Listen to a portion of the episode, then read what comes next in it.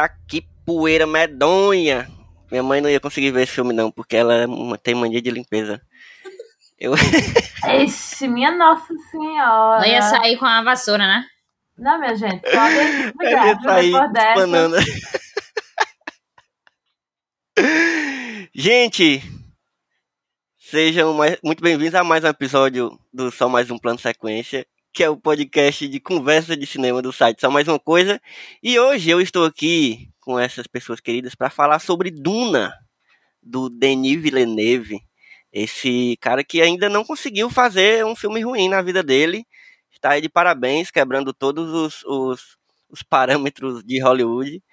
E, eu, e é, é, isso, gente. Então eu já deixo logo. Eu gosto de começar sempre os episódios deixando logo claro qual é que vai ser a minha opinião imutável e, e, e 100% sobre o, o, filme. É isso, eu, eu, não é exatamente sobre o filme, eu tô falando mais sobre o diretor. Eu, eu realmente sou muito cachorrinha do Villeneuve, ainda eu, quando o filme é dele, eu já fico animado. Então, é isso, já fica logo claro aqui. Mas eu tô aqui com elas para falar sobre Duna. Mila Fox, e aí, como é que você tá? Diga lá, rei delas. Porra, vocês hoje, hein, galera? O grande duque dos bobos. aí, vamos lá falar desse filme que eu fui ver no IMAX. Uau, estou maravilhada pela qualidade do IMAX que eu vi. É isso. Pareceu meio irônico essa é frase é porque eu não fui, eu não fui, eu não fui na IMAX. É ah, tá. Tu quer que a gente adivinhe? Eu não sabia, não. Como é que eu vou saber se é verdade? Você adivinhou pela ironia, olha aí. Não, achei que foi ironia que foi espetacular. Eu achei que ficou, nossa, realmente a qualidade aí nessa tela de IMAX. e tô aqui também com ela, Luiz Alves. É, foi e mal. Aí, eu, eu, eu, me denunciei com a minha voz, não gosto de fazer geralmente não, mas é a vida, né? Oi, gente, tudo bom? Como é que vai? Prazer. E tô, por último, com ela, Carla Lima, que se não tivesse nesse episódio aqui, ela ia vir diretamente de Curitiba, dando uma voadora nos meus peitos. Eu ia mesmo, viu, querida? Chegar aí com a mão cheia de terra e tacar na sua cara. Não, mas você sabe que você foi a primeira pessoa que eu coloquei na cadeira cativa desse episódio aqui. Ah, porque também, né? Eu tô zoadando no seu ouvido sobre esse filme. Foi mesmo, assim. ele me disse. Ele foi ele forçado.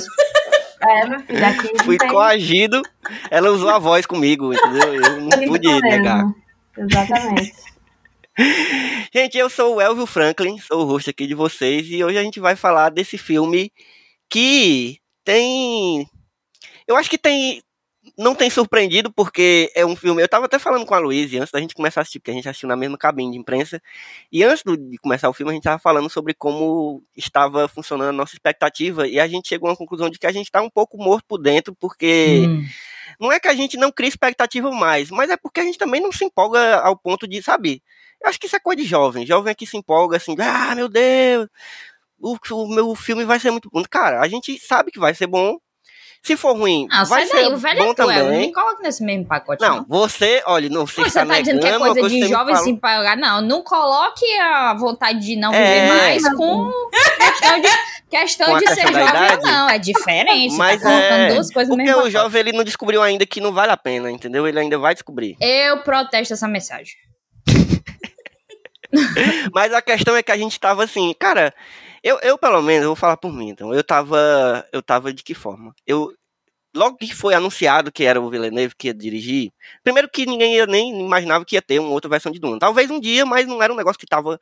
A galera tava, meu Deus, com não, certeza não vai ter. Não tinha ninguém pedindo. Era isso. Não, é isso que tu quer fazer. E não foi a gente que pediu. É, mas assim, também como ninguém pediu que tivesse uma segundo, um segundo Blade Runner, ninguém pediu, sabe, essas coisas que a galera vi, traz de, de volta, assim, que ninguém pede, mas se for fazer, pelo menos, né? A gente fica esperando que seja bem feito.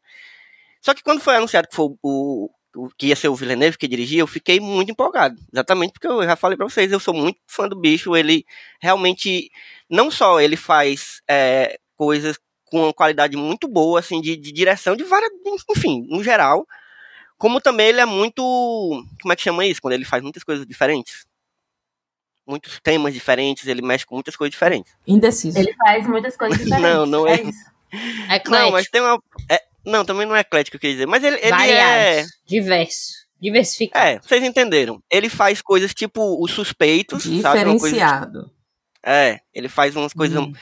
Mais pé no chão, assim, vamos dizer, umas coisas mais próximo de uma, de uma realidade, tipo, Perto aí faz umas coisas uma mais viagem. Pânico, né? Porque os suspeitos é pra você morrer de uma crise de ansiedade. Aquele filme. É, não, exatamente. Mas é um outro estilo completamente diferente, um Sim, negócio sim. mais thriller, sei lá, uma coisa mais.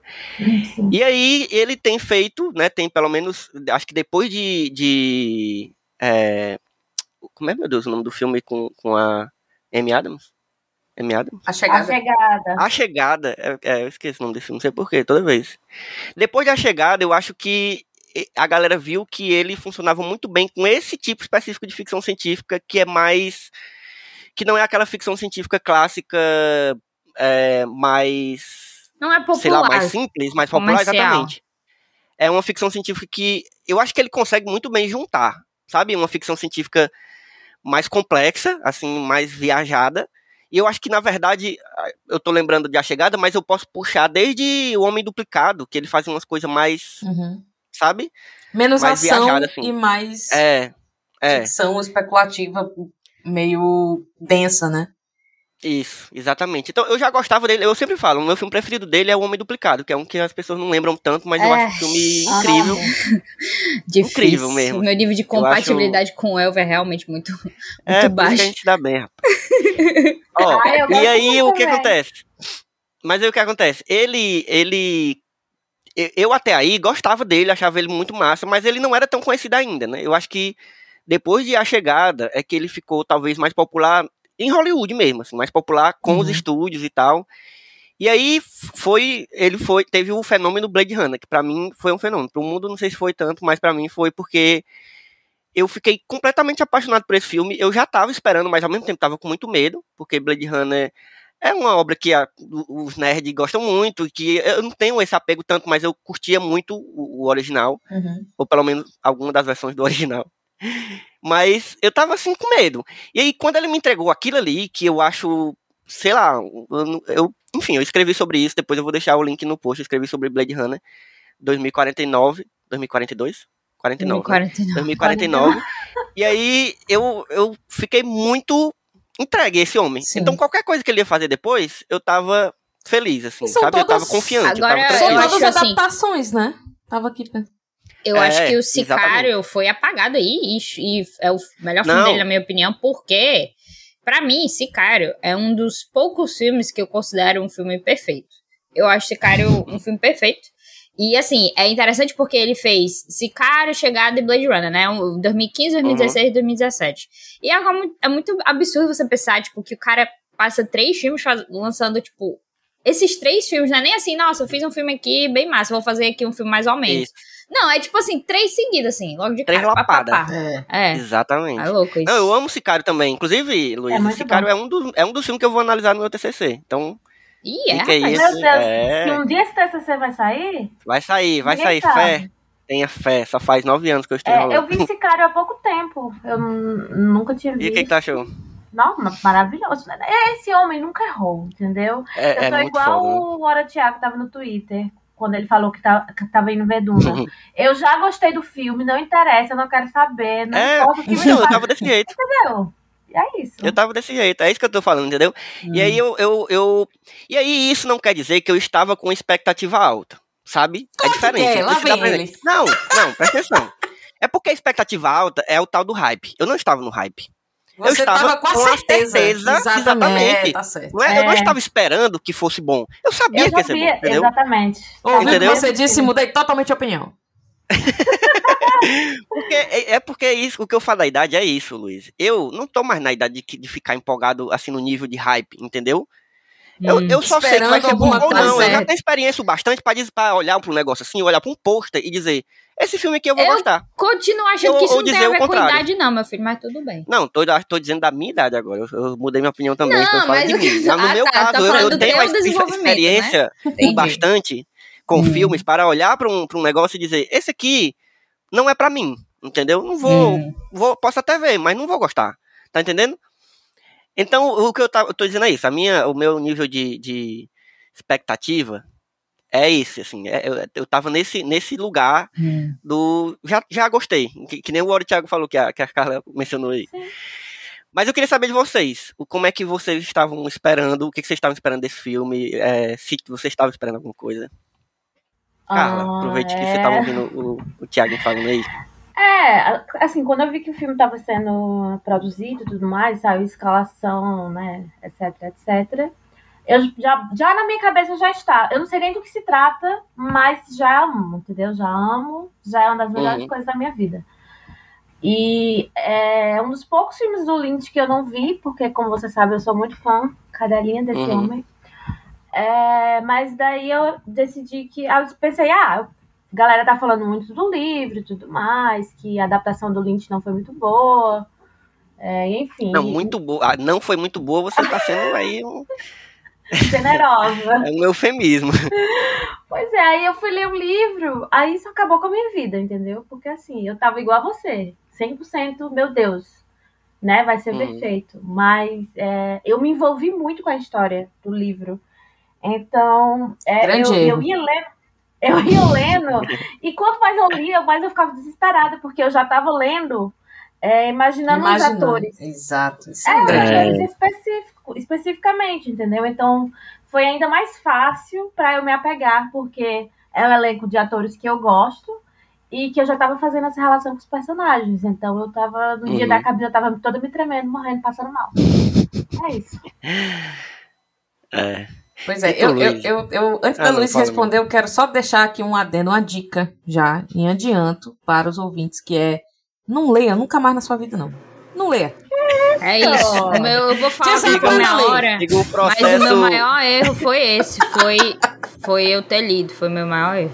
Não, eu nunca li, eu nunca li Duna e agora nunca mais vou ler. Que é Achei que tu ia falar, eu nunca li na minha vida. Um filme. queria, queria, porque não. não é, aprenda pelo que estão lhe dizendo, é melhor. É melhor.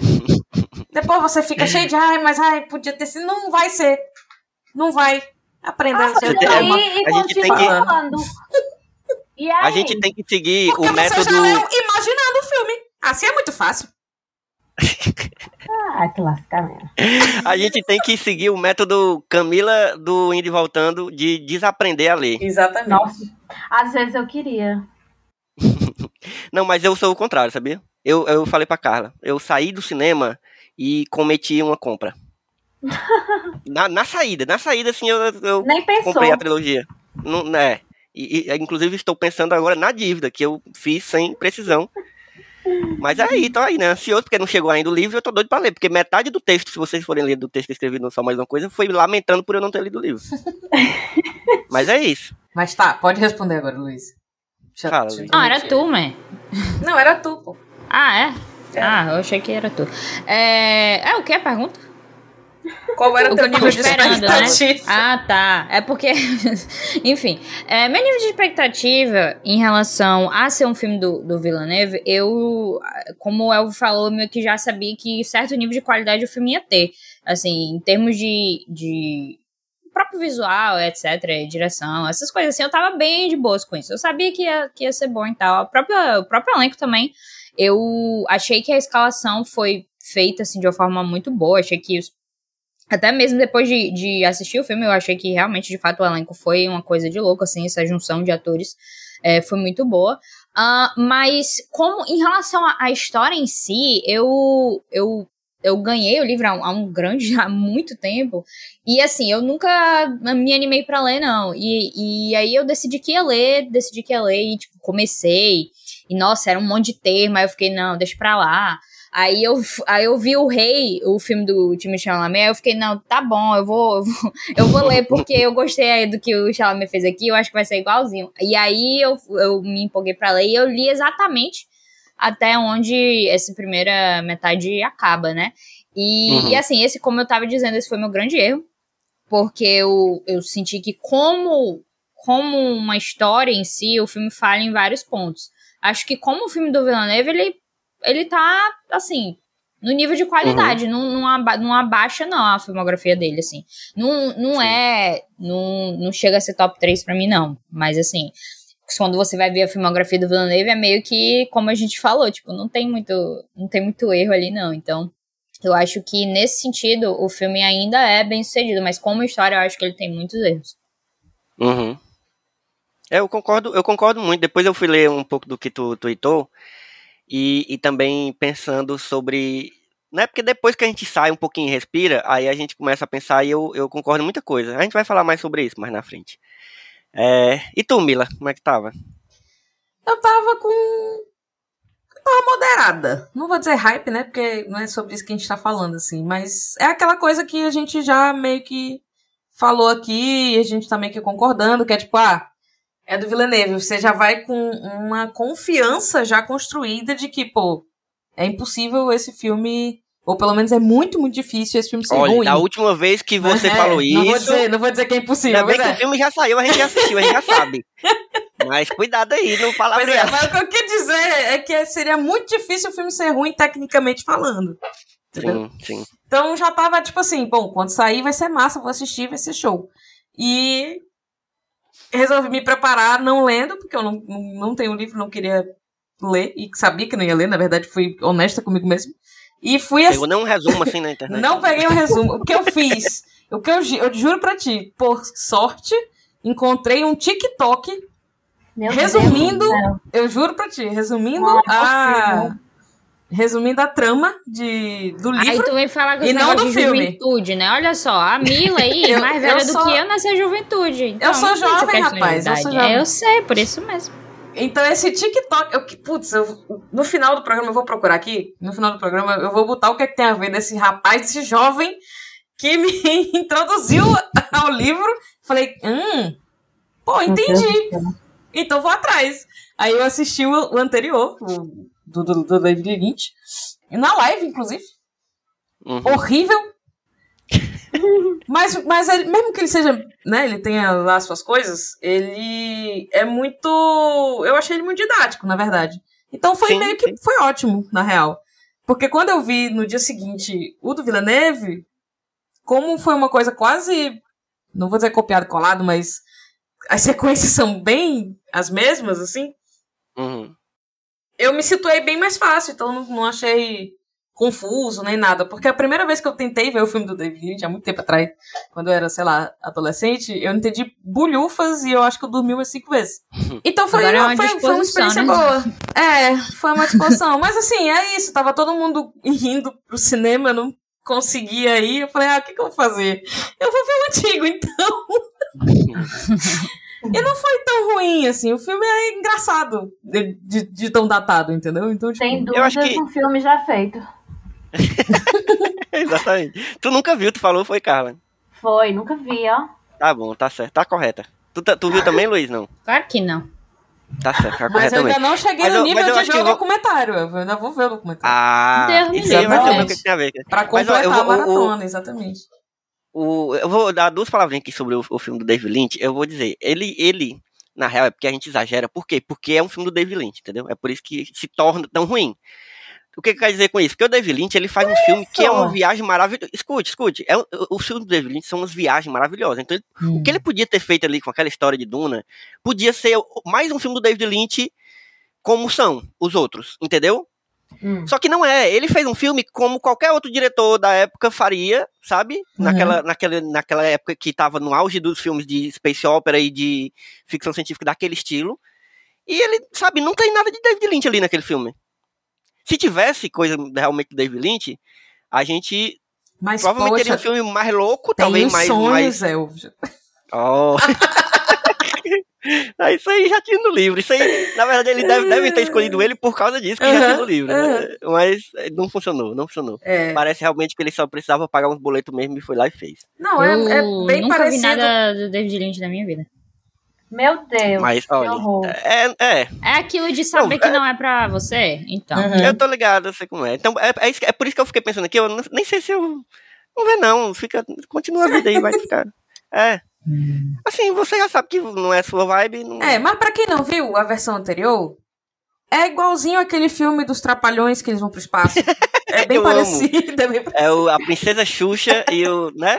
é, Que é o Mad Max brasileiro. exatamente. Eu amo. Tem um Didion, eu gosto.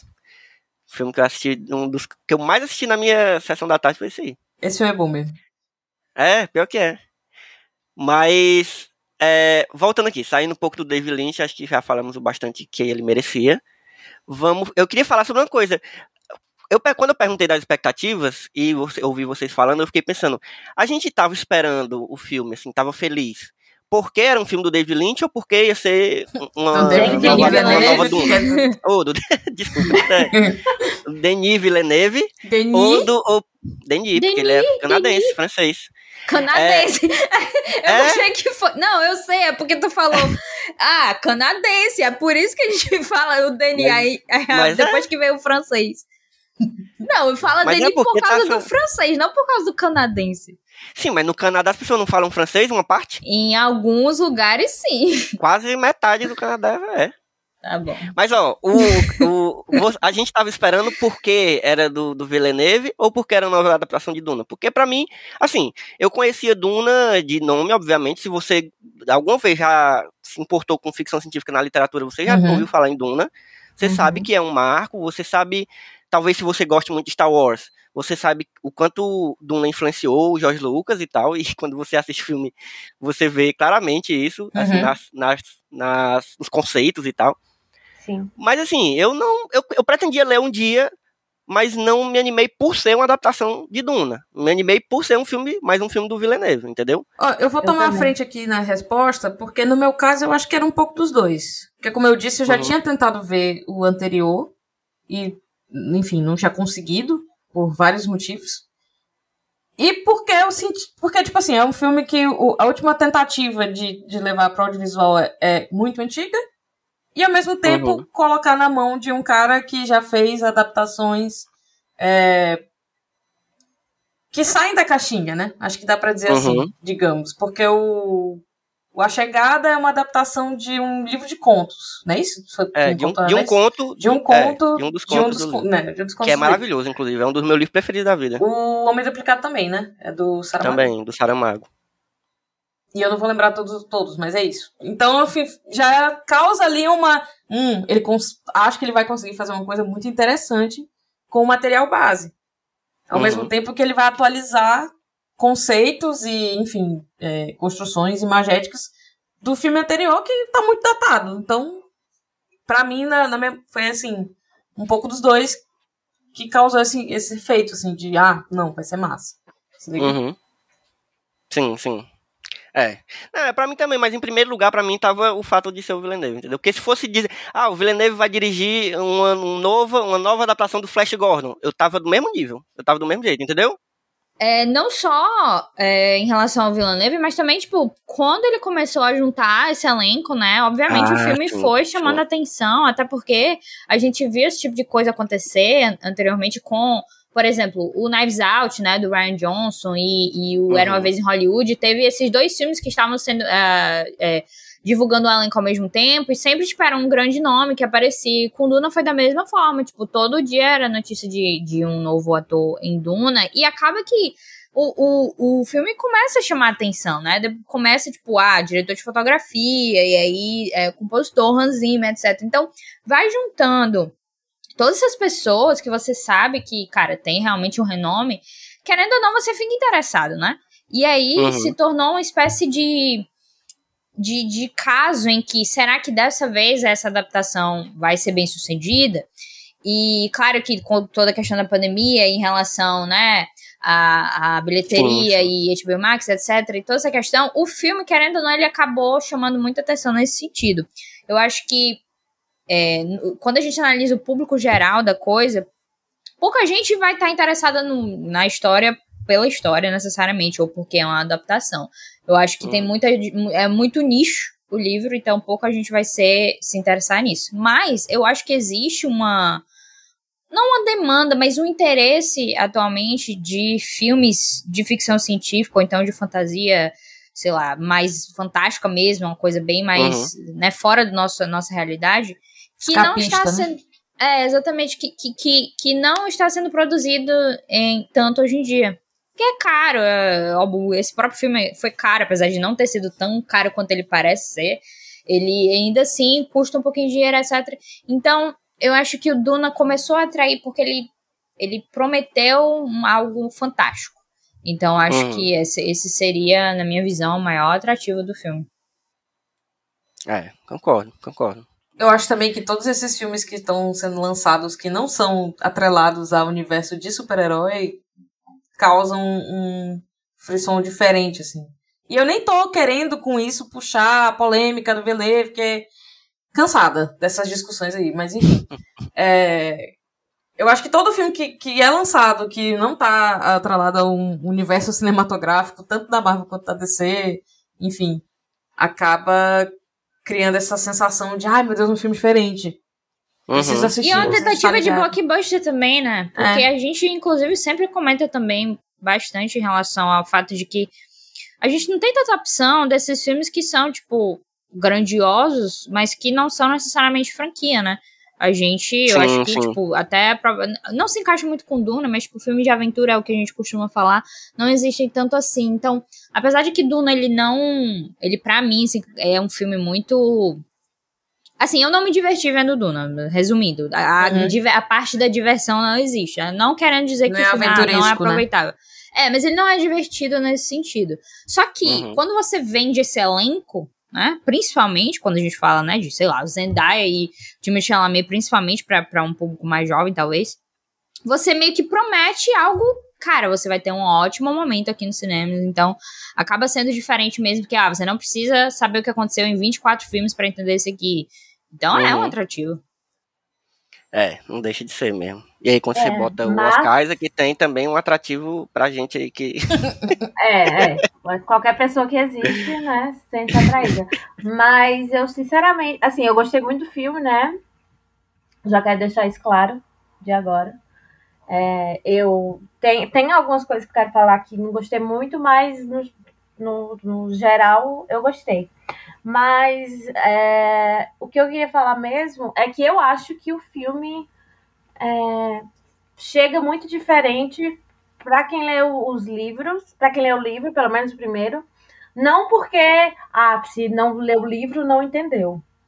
Mas é porque eu acho que o filme, a história, é, tem muitos conceitos, é, tem muitos personagens e tem coisas muito específicas, por exemplo, as Bene Gesserit que, hum. né, tem toda uma, uma coisa. Então, quem lê o livro tá pelo menos mais acostumado com os conceitos, entendeu?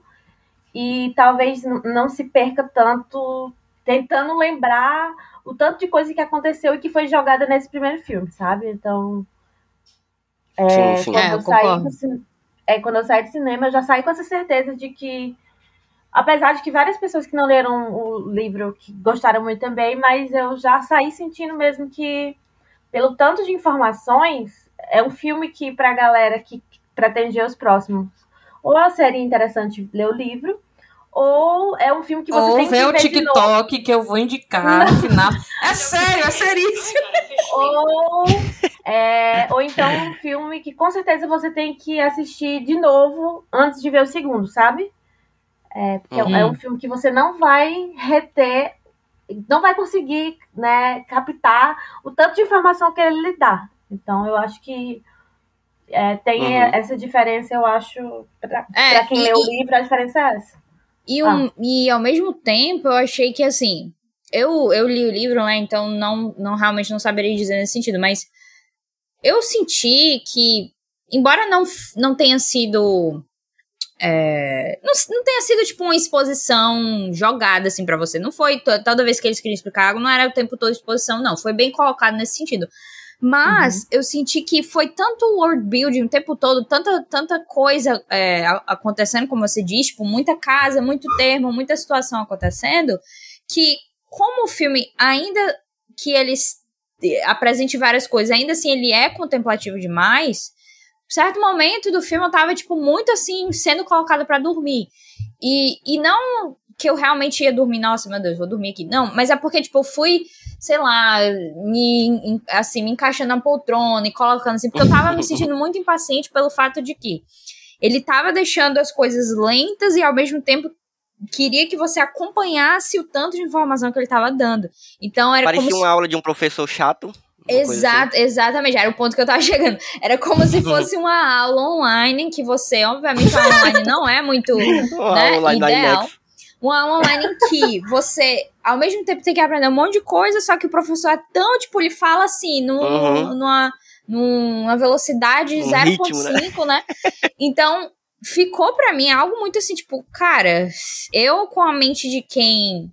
Se eu, se eu me colocar na mente de, de quem não entende muito o que tá rolando aqui, eu já tinha me desligado desse filme completamente. Já tava pensando, inclusive, no dinheiro que eu gastei com o filme pra isso ter acontecido. Então eu Mas, já fiquei. cara, eu acho que esse livro, essa história, no geral, não tem como nenhuma pessoa fazer é, ser um filme que vai agradar realmente. Não existe como um filme agradar todo mundo, mas assim, o que eu quero dizer é que realmente é muito conceito na história, Hum. entendeu? Além de muitos Hum. personagens, são muitos conceitos. Era pra ser são uma série. conceitos.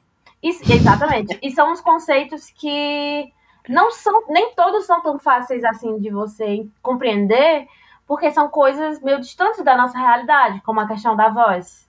Hum, Né? Umas Uhum. coisas assim que você não sabe muito bem quando você tá lendo, como é que vão conseguir colocar é, no filme, sabe? Porque é muita coisa, entendeu? Assim, Eu acho que é- ele adaptou bem nesse sentido. O, o problema pra mim não foi nem isso, porque eu acho, inclusive, que tem, é, é, em termos de, assim, passar um entendimento para o público, eu acho que é mais, eu acho que tá fácil. Eu acho que não é o problema, não é nem o público geral entender o que a trama tá passando, é se interessar, ou então, melhor dizendo, se conectar com o que tá acontecendo.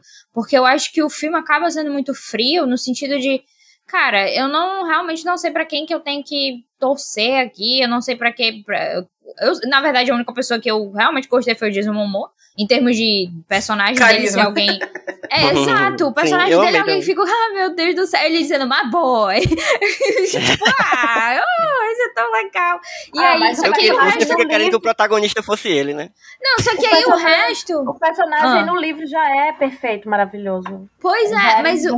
Mas o grande problema, e assim, novamente, não é a questão da atuação. É, como eu disse, pra mim, inclusive, o único ator que eu achei meio deslocado foi o Javier Bardem, mas de resto, eu achei que todos eles se encaixaram bem. Só que é o mesmo problema da, da situação do, do, do- da- contemplativo o tempo todo não se encaixar com o ritmo que eu acho que esse filme deveria ter pra, por, Uhum. por ser a história que é, né? Porque a gente sabe já o estilo do Villeneuve. O problema não é, tipo, ele ser assim, ter um ritmo mais lento. O problema é que eu acho que essa história merecia um pouquinho de, de ingredientes, talvez que o Villeneuve não tá tão acostumado, mas que ele deveria ter Uhum. ido atrás pra esse filme, sabe? Eu realmente achei que faltou.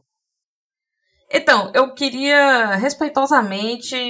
Não é nem discordar. É que eu fiquei ouvindo e, e fiquei pensando, cara, é muito engraçado o como o ponto de vista, né, a referência faz toda a diferença, assim, porque no dia anterior eu tinha visto do David Lynch. Entendeu? E é tipo. Eu, eu senti que o, essa versão consegue fazer, pelo menos melhor do, do, que, o, do que a anterior, todas, as- todas as coisas que eu tinha achado esquisita. Que é tipo, os personagens serem meio. é, sem reação o tempo todo, vamos dizer assim Uhum. ou tipo eu, eu consegui sentir mais eu consegui sentir mais desenvolvimento mais afeto mais calor enfim é, sem piadas envolvidas por eles estarem no deserto. Dos personagens da nova versão do que da anterior eu consegui me divertir até não o tempo todo até porque é um épico é uma coisa um pouco mais melancólica é, é, é- é dramática entendeu? E, mas eu me diverti com a- as dinâmicas mesmo que elas sejam muito pingadas aqui e ali no personagem do. Do Thanos, que eu esqueci o nome dele. Como é o nome dele? Josh Brolin? O Josh Brolin, exatamente. No, no personagem do, do, do Josh Brolin, do próprio. Vocês acabaram de É. falar, gente. A minha memória tá uma Jason coisa. O Do Jason próprio. Momoa, exatamente. Ali as Momoa, dinâmicas- Momoa! Eu não falei Mamona. Mamou, Ah, tá. aí foi um. Eu não falei Mamona. E. O Oscar Isaac, obviamente, mas aí é porque ele é bonito. Enfim. Eu consegui me divertir com algumas cenas que, que tinham interação ali entre eles, principalmente ali no começo. E é, tudo isso que vocês estão falando, eu não consegui pegar de, de, ah, de ser lento ou muita coisa explicando. T- Eu tudo bem que eu tinha visto. também. Tudo bem que eu tinha visto um TikTok explicando os conceitos, mas. Ai, meu Eu Deus. tiro Mas- muito. mas- Mas, mas eu- tiro gente- muito. Calma, mas eu tiro muito como referência as pessoas com que eu tava assistindo. com que eu tava assistindo, né? Que é a Jai e a minha cunhada Janice, que não leram, não viram o TikTok, inclusive, e elas saíram, tipo, amando o filme. Eu ainda pesquei duas vezes, porque tava muito tarde, eu não dormi de tarde. Enfim. E aí eu é... fico nessa, eu fico nisso de ficar pensando, por que que toda vez que você que conhece a, o material base e vê uma adaptação, fica pensando, ah, mas a pessoa que não leu, taraná, taraná, porque eu já, eu, eu sou muito isso. Eu falo esse tempo todo. Quando eu leio o negócio básico, né? Eu sou muito uhum. chata quando eu vejo uma adaptação de algo que eu já conheço. E é muito interessante, eu acho muito interessante, assim, porque eu acho que ele conseguiu até entregar o que ele precisava entregar num ritmo ok. Eu não achei o filme lento, apesar de eu ter dormido, tá? mas enfim. É eu não achei. Mesmo. E uhum. eu, enfim, eu não tô discordando de vocês, mas eu tô achando muito é, interessante. Não tá discordando mesmo, até porque eu não disse que o filme era lento. eu disse eu que o filme é filme contemplativo, ou seja, ele mostra coisas uh, perceptíveis. Assim, de cara parece que não tem significado, isso aqui tem a entrelinha, subtexto exato que você tem que interpretar. Então tem muito disso no filme, o que para mim não deixa o filme lento necessariamente, até porque o filme uhum. só tem duas horas e meia. Isso para mim é um tempo assim. Se o filme não for insuportável, é um tempo que eu consigo aguentar de boas. É, hoje em dia. Mas, quando eu, assim, reflito sobre a questão de, de, de quem não leu, eu coloco. Eu me coloco como essa pessoa. Eu me imagino sendo a pessoa que não leu. Sim. Se eu me colocasse, caramba, se eu não tivesse lido as, a parte da, da, da Ben Gesserit, eu achei que não, não, não foi bem explorada ali. Até porque ele decidiu, foi uma escolha. Uhum. Como a gente falou, não tinha como ele apresentar absolutamente tudo de forma satisfatória. Uhum. pois é, mas será se ele não colocou só o que precisava? E a pessoa entendeu também só o que precisava naquele momento? Mas, é o que eu tô dizendo. Perdeu tô dizendo, foi, coisa? foi uma escolha dele não colocar assim. Na minha mente, na minha mente, de que se eu não tivesse lido, para uhum. mim, eu não teria entendido aquilo da forma que talvez a história de fato seja. Porque minha, hum. minha crítica principal a esse filme é que, para mim, ele não coloca de forma satisfatória o subtexto de que ah, o grande lance do Messias do Paul não é o jeito que a gente conhece, não é a narrativa que a gente conhece. Eu já eh, entrei em umas discussões de Twitter que eu me arrependi da mesma, na mesma minuto que eu mandei o tweet, mas eu já discuti um pouco sobre como as pessoas estão claramente vendo como, porque o jeito que a pessoa discute é assim, né? Está uhum. muito óbvio. Uhum. Obviamente isso foi feito, aí, gente eu não tô ficando doida, não. Aí eu já achei outras pessoas que pelo menos concordaram comigo pra eu não achar que eu realmente fiquei louca. É, Mas eu acho que tem. Eu... Hum. Ah, não, é que eu ia concordar contigo, porque no filme fica parecendo muito que o Paul é simplesmente um Messias, porque Exatamente. ele estava predestinado a ser uhum. e acabou. E não é isso. Exatamente é, meu ponto. É absoluta, eu... Absolutamente não é isso, entendeu? E, então... eu, e eu fiquei com raiva de mim mesmo por ter lido, porque se eu não tivesse lido, o que, que eu teria interpretado? E eu tô falando de mim, não tô falando do público. Novamente, tô chamando Sim. ninguém de burro, eu que sou realmente meio devagar. Mas, eu, eu teria interpretado. Também, ó, que... o Paul é o salvador que vai libertar os Fremen, e é isso aí. Porque, para mim, inclusive, no único momento que eles, que eles de fato explanam isso, é na visão da cabana, e que, na verdade, se ele não tivesse dito uma guerra, se ele não tivesse abrido a boca para falar uma guerra santa em meu nome, tipo, duas vezes, três vezes nesse momento, para uhum. mim a visão teria mostrado o quê? Ele ficou do lado dos Fremen e vai libertar eles dos opressores.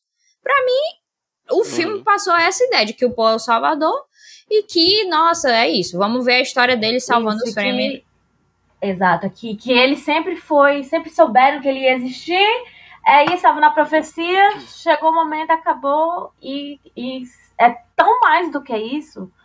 É, e eu gosto muito do filme, né, mais uma vez, mas é isso que eu falo, sabe? São muitos conceitos e são uns conceitos complexos. Não são conceitos simples de você realmente, né? Enfim, eu acho que ele fez o que era possível e ele teve que fazer as escolhas hum, do que era é. que ia deixar e do que era que ele ia cortar, né? Mas isso Mas então... Paul, primeiramente, que o Paul, para ele desenvolver é, as coisas lá que ele desenvolve, se droga, entendeu? É com drogas. Porque a especiaria é droga. Então é, é ele pareceu meio. Foi meio estranho no filme, porque fica como se, tipo. fosse meio que acidental, né? O, o consumo É, de não. drogas. E é, ó, na verdade o Paul ele se droga porque ele quer mesmo, gente. Não, mas eu tô brincando, isso eu não tô Eu me criticando de verdade, não, tá? Ele pega só a marolinha assim, entendeu? Exatamente, se drogou pra caralho pra poder ficar daquele jeito. Então não é só porque ele era predestinado, tá bom? Eu só queria É, isso pra claro. mim. E também queria deixar claro que no livro ele é muito mais insuportável. Porque ele vai, quanto mais ele vai ficando perto de ser esse cacete desse Messias aí, mais chato ele fica, sabe? Porque É, quer ser aquela. Ai, vai tomar no cu. O grande lance. Eu com raiva aqui. Não, é porque o grande lance é, é para mim. E assim, eu acho ótimo pra mim, pra mim, que eu só li exatamente o que o, o que o filme cobre. Porque eu não, o que eu tô falando não é baseado em todo o livro. Então a Uhum. pessoa não pode nem criticar e dizer, ah, não, mas na verdade tu sabe. Não, eu não sei. O que eu sei foi até onde o filme foi. E, e o que eles. O que eu acredito que, assim, eles tiveram muita dificuldade em abordar, e por isso eu dou muito valor que a forma com que foi feita, é justamente o fato de que no livro a gente tem os pensamentos dos personagens, e os pensamentos do Paul são muito necessários para esse desenvolvimento dele como personagem. Uhum. Quando a gente conhece ele no livro, no início do livro, ele, tá ele é um, tipo um, um garoto inocente mesmo. Ele é pra ter, tipo, sei lá, 15 anos, 15, 16 anos. Ele é um garoto Uhum. inocente, não sei o que, que tá lá, né? O garotinho Valézio. mimado, Uhum. Filho do Duque, ou seja, nunca teve nenhuma dificuldade na vida, etc. Daí, quando o filme vai progredindo e de fato ele vai, né, tendo, tendo essas visões, e aí a própria, o próprio Melange vai, vai é, abrindo a mente dele para essas coisas e tal, e ele vai entendendo que de fato ele, ele é essa pessoa. é, não necessariamente o Messias, mas ele é o, o- o escolhido no sentido de ser a junção de um de, de- do que o pai treinou ele, porque o pai treina ele lá no, no- em certas habilidades e a mãe treina em outras, ou seja, ele tem um monte de habilidade e ele vai ah, exercendo essa habilidade e aí ele vai se aproveitando disso. E quando ele vai vendo que ele consegue o que ele quer, tipo, quando ele vai vendo que, ah, eu consigo fazer isso aqui, então eu vou fazer. Aí ele vai se tornando essa pessoa, tipo, caramba, eu sou foda. Eu sou foda, vou fazendo isso aqui. E eu, e, e eu acho que no filme é muito do nada que ele tá lá, um menino inocente. E aí, do nada, bate um vento no cabelo dele. O cabelo dele fica voando. E ele olha assim para com muito significado nos olhos dele pra alguém e diz, sei lá, eu sou o cara. Então, faltou um pouco de nuance nesse sentido. E assim, eu sei que eu quero, tô esperando demais se o Villeneuve me desse, nossa, meu Deus, toda uma percepção aqui a- que eu tô tendo do livro, etc. Mas eu acho que eles podiam ter usado as visões, ó, cara. Até pra, até pra dar um preview pra gente, assim, tipo, gente, no próximo filme você vai ver isso aqui. Então, eu acho que, cara, as visões deveriam ter sido usadas melhor. Tipo, a gente Ah, viu a Susana visão. Raven, desculpa. Mas eu queria dizer que a cena da caixa, que ele coloca lá a mão. É, Muito boa essa cena. Eu acho. Essa cena ficou do cacete. Muito Não, essa cena ficou muito boa. Timothée Chalamet, entendeu? Tá aí. Essa cena foi exatamente como eu imaginei, na verdade, porque foi até, eu até falando no Twitter, porque quando eu, li, quando eu vi o rei, pra mim, foi tipo assim, eu, eu, eu meio que tive uma visão igual a ele, tive uma visão de que o Chalamet ia ser aquilo que ele fez em um rei em Duna. Que foi por isso que eu Uhum. consegui ler uns 300 páginas do livro, pelo amor de Deus. Eu realmente sou motivado por homem, né? É, é isso. Demorou pra gente falar isso nesse, nesse É episódio. isso. Não, mas é uma verdade. Essa cena foi foda. Foi mesmo. Foi. Eu vou, ó, eu E- vou, depois de ouvir Peraí, bastante deixa vocês, eu falar vou... só mais uma Meu coisa. Deus. Ave Maria.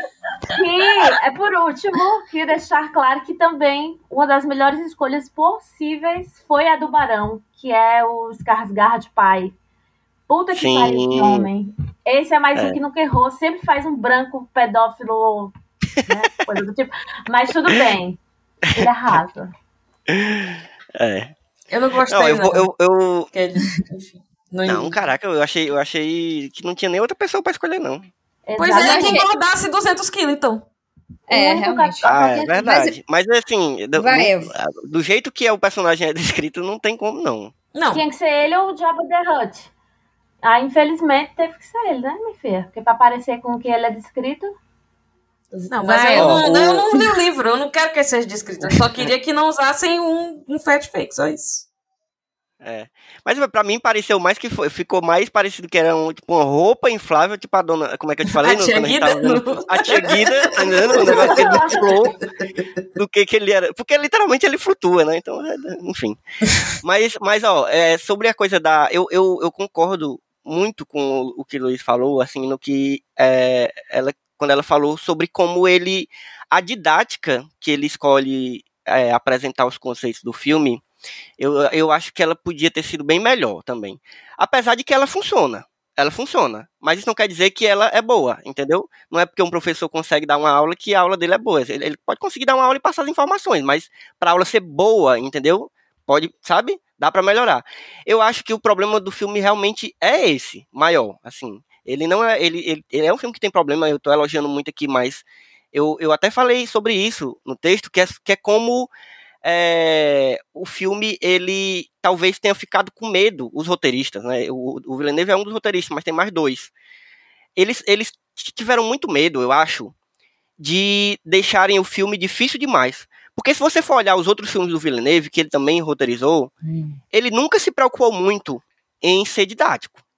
Ele Sabe? queria que esse filme fosse Ele- pop, né? Eu lembrei agora dele falando isso. É, eu, eu nem sei. Essa fala dele, eu não sei não. Quando eu você acho que ele pensa em A quis, ele, Chegada, quis, é ele jogou pra o- galera, entendeu? É bem isso que eu falo quando você pensa em chegada, porque eu mesmo, eu tive que fazer, olha, eu tive que fazer um, um malabarismo mental pra entender a chegada, e isso, assim, não é uma crítica, é uma coisa assim, Mas- porque tem filme que é difícil demais a ponto de você, não, eu preciso ver um vídeo pra entender Você- isso aqui. A chegada eu acho que você consegue, você só tem que se esforçar um pouquinho mais.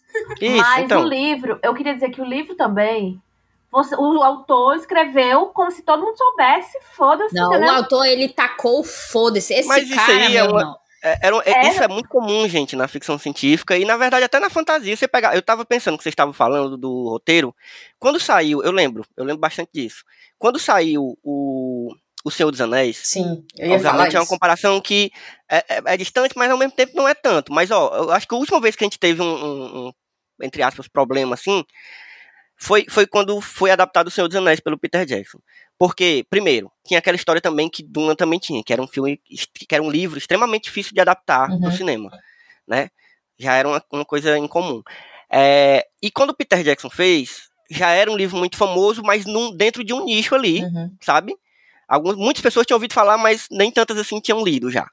E também é um livro de um universo, como a Luiz fala, de um world building, né? De um universo que tem muitas complexidades, assim, que não estão, assim, fáceis na nossa realidade, assim, sabe? Então, ele teve que apresentar vários conceitos também, e eu acho que o Peter Jackson, ele foi bem sucedido porque ele conseguiu balancear muito bem o, um universo que é rico demais e, e bem complexo de conceitos e de, sabe? Ele conseguiu apresentar esses conceitos de uma forma que tanto agradou quem já conhecia os conceitos por causa do livro, quanto quem nunca tinha lido os livros e conseguiu, com alguma dificuldade, com um pouco mais de dificuldade, mas conseguiu aproveitar bastante o que estava sendo explicado ali para quem estava assistindo. Eu acho que o Villeneuve tinha esse desafio aí também, sabe? É, e principalmente ele e os, os outros dois roteiristas, porque o, o- a gente já sabia que tecnicamente o filme ia agradar, assim, eu estava muito tranquilo com isso. E ele só falhou exatamente no que eu estava com medo, que era a, a questão do roteiro. Porque é, é, eu já sabia, por mais que eu não tivesse lido o livro, eu já sabia que era um universo muito vasto e muito cheio de informações que, que assim, é, primeiro é um livro da década de quê? De 70, né? Se eu não me engano, 60, 70, não sei. É, 65. Enfim, a galera dessa época, gente, se for ler Fundação, se você for ler, eu acabei de ler Os Despossuídos, que Carla também leu, a gente leu no, no Clube do Livro de Carla. E, a é também é nesse mesmo estilo. atrás. É, eu terminei É. agora. Mas é porque eu fui lendo, eu fui degustando. Eu realmente amei muito esse livro. Mas é aquele, aquele negócio, é um, é um negócio que é cheio de conceitos que você não, não, dá pra ler tão rápido assim, sabe? Eu, eu li devagar, porque É. eu sou meio. Fundação mesmo é eu gosto de. Você, Então, exatamente. Você continua por, embaixo de paulada, basicamente. É, exatamente. E aí, o que, o que eu acho que foi o desafio do Villeneuve? Foi, foi, e dos outros dois roteiristas, que eu não vou lembrar o nome agora, infelizmente. Tá aqui, eu tô aberto aqui. É o Eric Hoff e o John Spade. Spade, é. É. Que inclusive, se você for, eu acho que vale a pena, se você for curioso, ler, olhar a- os outros roteiros deles. O Eric Hoff, ele fez roteiro de, por exemplo, o Eric Hoff não, o John Spade fez o roteiro de Prometheus, sabe? Hum. De A Múmia, essa versão nova aqui do. Ah, sabe? Mas tem trabalho que a gente É. faz quando a gente precisa de dinheiro também. Eu Não, acho que você é, tem que só que mencionar assim, também as coisas boas que ele fez. Você não pode ficar Tem. já O que tacando é a coisa no... boa que ele fez? Eu sei lá, tô com o MDB aberto, eu Não fez. ele. Não Eu tô fez. Dizendo que às uma- vezes o mais a que gente fez tem que fazer Estranho, que coisa. Hã? Ah, do que eu não vi. Estranho é ótimo. Não Ele fez o roteiro de. Doutor Estranho, é massa. Só que assim, eu acho que ele foi, inclusive, chamado por esse tipo de roteiro que ele escreve, que ao mesmo tempo tem uma complexidade, mas ele consegue explicar para as pessoas com conceitos Mas, difíceis. mas Álvaro, só uma. Como é que dá pra gente saber quem escreveu o quê nesse roteiro? Não tem como a gente saber. No Didu, no É. Mas assim, se você for Ah, olhar, é você uma- vê que é uma ele. cooperação aí. É, é. Mas eu digo assim, por exemplo, se você pegasse o. o, o- se, o, se deixasse esse roteiro na mão do Villeneuve só, eu acho que ele, ia, ele não ia conseguir Não ia. entregar um negócio que. que porque, vamos, vamos pensar bem no trauma que, que foi um pouco o Blade Runner. O Blade Runner foi um, foi, foi um fracasso, assim, de bilheteria, pelo menos. Foi um filme caríssimo, né? Uhum. que tinha uma expectativa grande de uma, de uma certa galera, até pra quem não era fã do Blade Runner, mas tava aí como um dos grandes blockbusters do ano e, e fracassou. Por quê? Porque ele tava muito na mão do, do Villeneuve, entendeu? E o Villeneuve fez o que ele queria ali. E pra mim foi massa demais, entendeu? Só que nesse eles estavam com medo disso, eu acho, sabe? Eu acho que esse foi um dos grandes problemas do. É, gente, eu, Finalizando essa minha. eu fui Mas- ver assim mas- o MDB dele, não tenho o que coisa- defender, não. pra lá, deixa pra lá. Ele, dirigiu, ele, escreveu aquele. Passageiro, cara, do, do Chris Pratt. Puta que pariu, não. É, deixa não pra dá. É difícil. Mas, gente, o Mas, Eric assim, Ross é ótimo, não é não? É, não, o Eric Ele eu acho que o Eric Roth ficou com a parte mais dramática ele da coisa, porque ele escreveu. Isso, é, o Curioso exatamente. Button. etc. Ele ficou com a parte Enfim, mais dramática do negócio. Eu quero fazer É. mais um elogio também, que ficou muito melhor do que eu esperava, que era os Fremen, que é o povo da areia, quando eles se Uhum. levantam pra lutar. Vocês lembram que eles Uhum. estavam meio Uhum. camuflados na areia? Na areia, né? Sim, sim. E daí eles levantam e a areia pula longe. E quando no livro me falava que eles já tinham tanta técnica no, vivendo na, naquele planeta terroso que eles já se camuflavam e se misturavam com, com a Terra. Então eu acho que É. isso, esse tipo de coisa, eles conseguiram fazer muito bem. Não, eu- ó, só, só pra finalizar essa minha. Sobre, ainda sobre essa coisa da adaptação, eu acho que o. A gente sabe que o Villeneuve, a gente já falou isso. O Villeneuve ele sabe muito bem adaptar, ele já tá acostumado a adaptar coisas que são complicadas de adaptar, inclusive. É, e eu, só que eu acho que ele planejou é, não só esse filme, né? A gente tem que pensar que, claro, é um filme, a gente tem que analisar ele como um filme. Mas eu acho que o Villeneuve ele pensou maior, ele pensou como a, a- a- sei lá, vai ser uma trilogia, já tá confirmado isso? Não, é dois Não filmes. sabe ainda, né? Não, É, sabe que vai ter uma é continuação, ser mas não dois sabe. filmes. é. Mas ele já é, começou sabendo? Ou ele, Ele com o acho que ele Não, ele disse, ele, O ele, ele disse, eu só vou adaptar isso se eu tiver dois filmes. Pelo menos. Ah.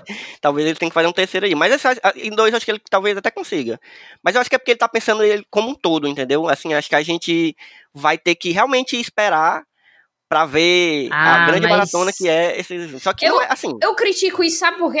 Porque quando a gente traz de novo o Senhor dos Anéis aqui, e quando lá em Sociedade do Anel você. O filme acaba. Não acaba, né? Você fica, oxente. Uhum. Acabou aqui, É. que, que diabo é isso? Vai pra outro filme? Só que a grande diferença pra mim é que em Os Seus Anéis você fica, caramba, velho, esses personagens, velho, eu preciso proteger Uhum. eles, proteger todos eles, todos eles eu amo todos. E Sim. quando você chega no fim, você sabe pra onde você tá indo. Você sabe que o objetivo é ele ir chegar lá na montanha e tacar-lhe o anel lá e pronto. Você sabe que seja uma sequência ou duas sequências ou o que for, você sabe qual é o objetivo final. Aqui, Uhum. com esse filme, como eu já critiquei, eu não achei que tenha uma conexão emocional com a maioria dos personagens. Mas, acima de tudo, eu acho que quando ele termina, ele não tá dizendo pra gente aonde o filme, onde o filme tá indo. Ele não tá dizendo pra, pra gente o que é que o Paul tem que conquistar, se ele de fato tem que levar os Fremen à liberdade, ou, ou eles têm que lutar contra os Hakona ou contra o Imperador. Uhum. eu literalmente não sei pra onde eles estão indo. E aí quando você diz, ah, não, não pode criticar. Não você, você, eu- quando alguém diz, não, porque tem que ver, não pode julgar esse filme só por esse filme, tem que ver lá o que que ele tá esperando no outro filme. sei lá quanto Bicho, tempo. Eu não sei nem se eu vou estar viva, eu não sei se de fato eles vão conseguir fazer esse É filme, isso, eu não eu sei se concordo. eles vão ter o mesmo orçamento, eu não sei se todos os atores vão poder. Eu vou ficar contando com o segundo filme pra eu entender pra onde ele tá indo.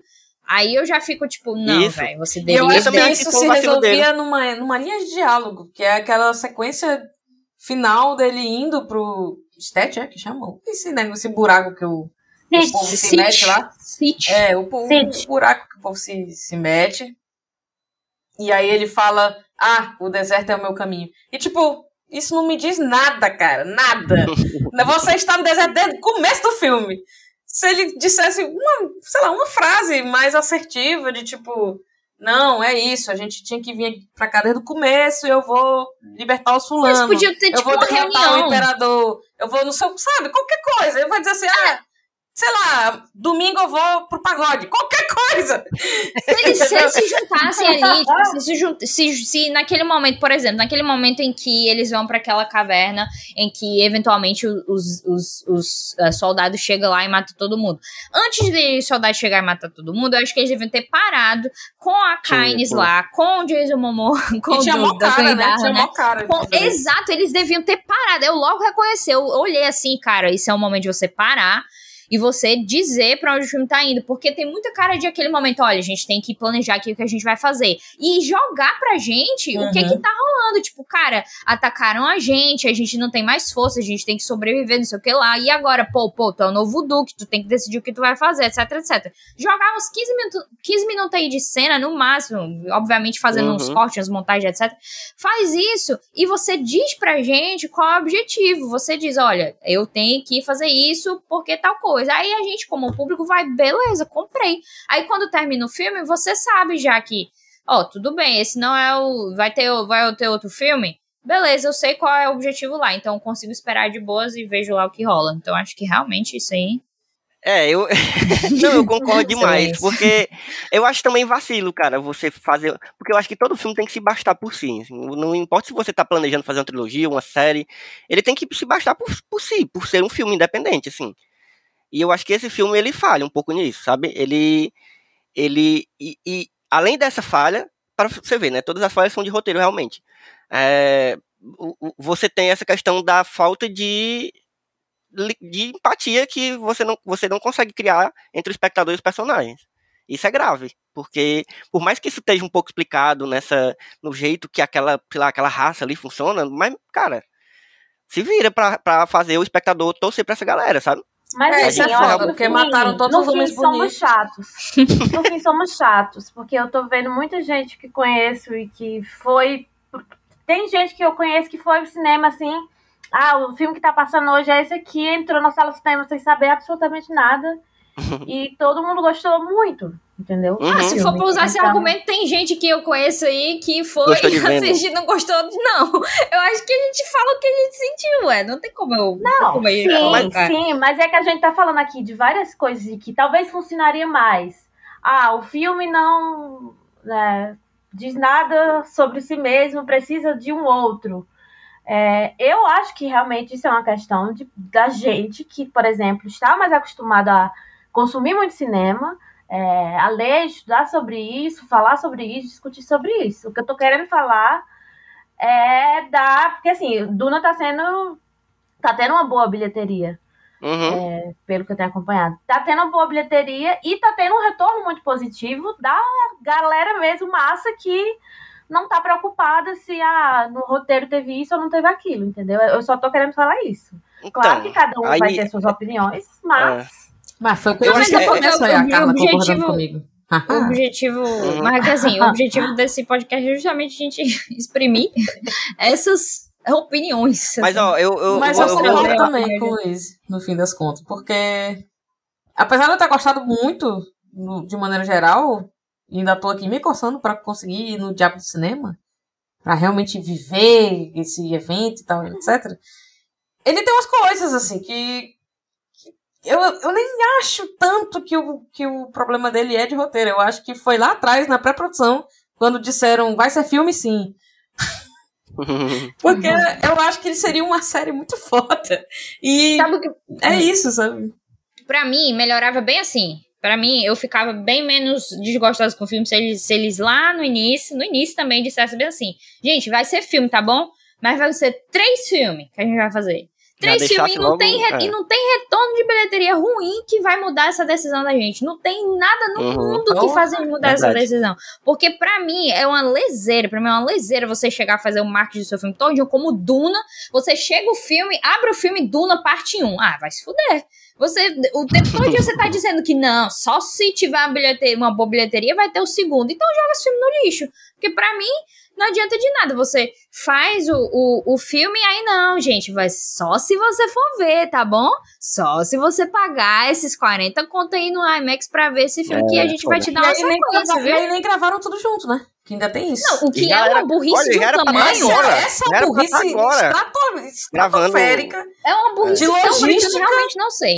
Que foda. Que é assim, Eu fico é esperando eles dizerem de surpresa. Não, vamos- gente, a gente gravou, vamos- a gente gravou. Vamos brincar de inocência margentando, né? Vocês acham que não tem coisa já pro segundo filme que ele já fez pensando que ia ter o segundo Claro que filme? Mas esse é o não, problema. coisa pro segundo filme tem as Porque coisas se não tivesse dado visões. dinheiro, Não é que- acabou. Então, é isso que eu tô dizendo, mas não é que não gravaram e não estão com o filme já, com alguma coisa pronta do filme, como se fossem gravar tudo do zero agora. Não vai. Ele ficou Não, enchendo mas o vamos saco. lá. Não, mas Senhor- não é assim, não, Senhor não é assim, Anéis, não. Pra fazer Senhor Anéis. Eu terminar de falar. Cala a boca. Jesus do céu. É, eu acho que o Villeneuve fez todo esse escândalo aí de ah, só se a bilheteria for boa, blá blá blá blá, blá porque ele tem aquelas críticas lá, merda dele, né? As opiniões de merda que ele tem. Então ele ficou enchendo o saco, ameaçando as pessoas para as pessoas irem, mas Não, que ele sabia que ele ia fazer um, um segundo filme, é, que ele já sabia disso e que ele já tem coisa aí pronta, ele com certeza tem, já sabia e já estava preparado para isso. Não, Não, é bem diferente. a questão é não é essa. Mas a questão não é essa. A questão é, tipo assim, pra fazer Seus Anéis, por exemplo, os caras moraram 85 anos lá na Nova Zelândia, entendeu? Já se programa pra isso. É Não, diferente. Quando você filma junto, não é como se você pudesse de fato filmar algo sem que, sem que alguém saiba. Eu brinco dizendo, tipo, ah, do nada eles vão revelar aí que tá filmado. Eu brinco isso porque seria realmente sensacional, mas é impossível no dia de hoje esse, esse segundo filme ter sido filmado e a gente não saber até agora. Se, uma coisa é tipo assim, é, filmou as cenas que tá na visão. Aí tudo bem, faz sentido, porque vai estar na visão. Mas um filme inteiro não foi filmado. E aí é, um, é um, algo que, que aconteceu com o Senhor dos Anéis, aconteceu com o próprio Piratas Caribe 2 e 3. Isso era algo que, que poupava dinheiro e aproveitava as mesmas locações e o contrato dos atores e etc. E olha o elenco Uhum. desse, desse filme, velho. É absurdo, é um pesadelo de, de logística que eu acho que Uhum. eles fizeram o máximo possível pra f- ser mais difícil ainda. Duna continuar. É tipo assim, gente, a gente vai tentar uma adaptação aqui, mas bora fazer o possível pra dar merda, pra gente não continuar, porque vai falhar de qualquer forma. Então, cara, é foda. Porque assim, nem o Villeneuve, o Villeneuve, eu acho que ele acredita no projeto dele, e certo ele, afinal, né, se você tá fazendo alguma coisa, é melhor você acreditar. Mas, mas o estúdio, acho que o grande lance pra mim é, é, É é como o estúdio tá lidando com isso, esteve lidando desde o início, que logo, cara, o jeito que lidaram com Duna é sem brincadeira. É tipo, velho, foi terrível. E esse resultado de bilheteria que tá tendo agora, não é porque a Warner fez bem, não. É porque a galera de fato quer assistir um filme no cinema. A galera tá doida pra assistir no cinema. Depois desse tempo todo, o presidente de casa, a galera vai assistir os filmes. E é foda, é massa que isso tá acontecendo. Só que eu queria muito que tivesse uma certeza de que ia ter um segundo filme, porque pra mim, se eu volto de novo pra Senhor dos Anéis, se eu visse o primeiro Senhor dos Anéis e acabasse daquele jeito, e mesmo sabendo o objetivo, né, que eu disse que é uma forma bem melhor de, de terminar o filme, mesmo sabendo disso, se eu não soubesse que ia ter um segundo filme, eu ia ficar tipo, véi, foda, o que, que eu vou fazer agora? Se liga. É a primeira temporada da Netflix, Olha, se eu né? fiquei Que é puto porque não teve É. outro filme do Warcraft, Pois que é. ninguém se importa. É, aí imagine se. é, é. É uma boa, eu acho que é uma boa. Eu acho que é uma boa comparativa. Porque o primeiro se preocupa em fazer um world build. É, exatamente. E na hora de contar a história, acaba o filme. Acabou, não vai ter mais continuação. É que nem o, o Mortal Kombat novo, que não tem o, o combate, eles preparam É os caras pra. É, pô, o, o filme todo é eles, eles se aí, preparando tem pra. Ei, gente, Kombat. você tem que descobrir o poder de você, que é pra quando a gente for lutar. E não acontece a luta. Meu Deus, é só mortal.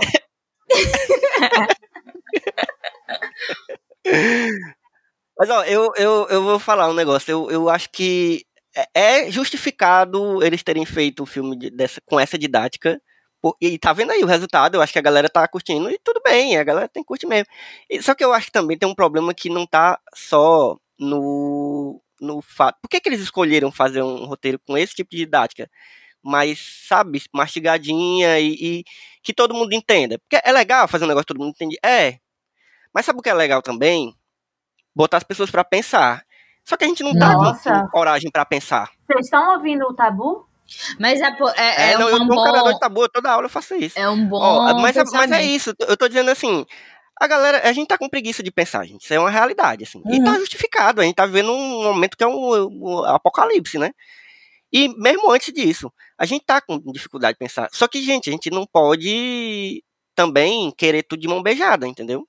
Hum. Então, assim, é- é- quando você pegar uma pessoa que achou muito divertida assistir um, né, eu queria até falar com a Jai sobre isso. O que foi que ela achou? Por que, que ela gostou desse filme? Queria saber, Uhum. assim, de, de real, assim, Depoimento. verdade. É, eu quero. Por que, que você gostou desse filme? Eu, eu queria ouvir das pessoas, entendeu? Porque assim, eu, Ela eu me tenho disse a seguinte porque eu- frase: Achei muito doido, mas mataram os homens bonitos. Aí, então, tipo, essa é a crítica dela, entendeu? Uhum.